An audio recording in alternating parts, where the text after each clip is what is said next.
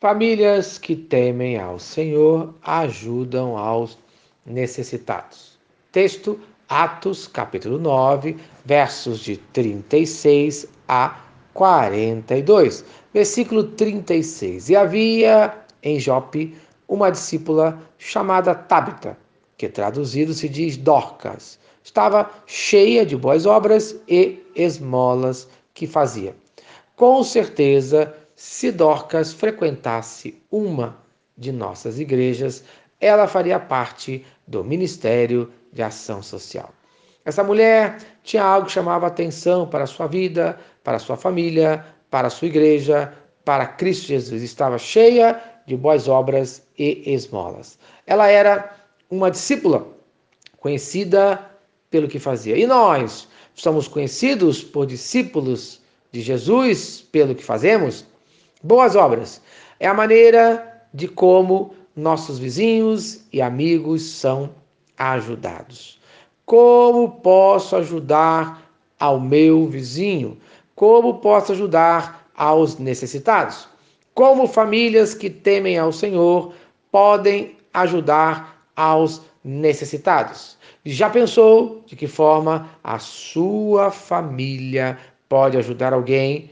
Já pensou de que forma podemos fazer a diferença na nossa comunidade, como Dorcas fez? Já pensou como você pode fazer a diferença no trabalho da igreja? O que sei que Dorcas seguiu o exemplo de Jesus, conforme Mateus, capítulo 25, versículos 36 e 40 estava nu e vestiste-me. Em verdade vos digo que quando o fizestes a um destes meus pequeninos irmãos, a mim o fizeste. Mas preste bastante atenção. Até aquele que ajuda precisa ser ajudado, conforme o versículo 37 de Atos, capítulo 9.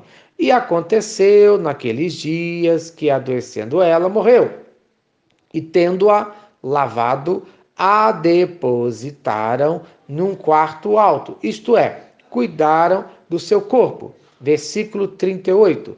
Ouvindo os discípulos que Pedro estava ali, lhe mandaram chamar. Veja, aquela que tanto ajudou os necessitados, agora recebe ajuda vale a pena ajudar os necessitados, conforme Gálatas, capítulo 6, versículo 7, porque tudo que o homem semear, isso também ceifará. Quando Pedro chegou, mostraram o testemunho deixado por Dorcas. Qual testemunho vamos deixar? Conforme o versículo de número 39, quando Pedro chegou, todas as viúvas o rodearam chorando e mostrando as túnicas e roupas que Dorcas fizera quando estava com elas. Aí o milagre aconteceu, conforme o versículo de número 40. Pedro orou e Dorcas ressuscitou. Mas um milagre ainda maior aconteceu depois.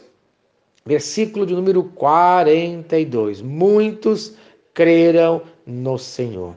Esse é o objetivo de ajudarmos os necessitados à salvação de suas vidas. Então, como famílias que temem ao Senhor, vamos ajudar aos necessitados, para que vidas sejam salvas no nome de Jesus.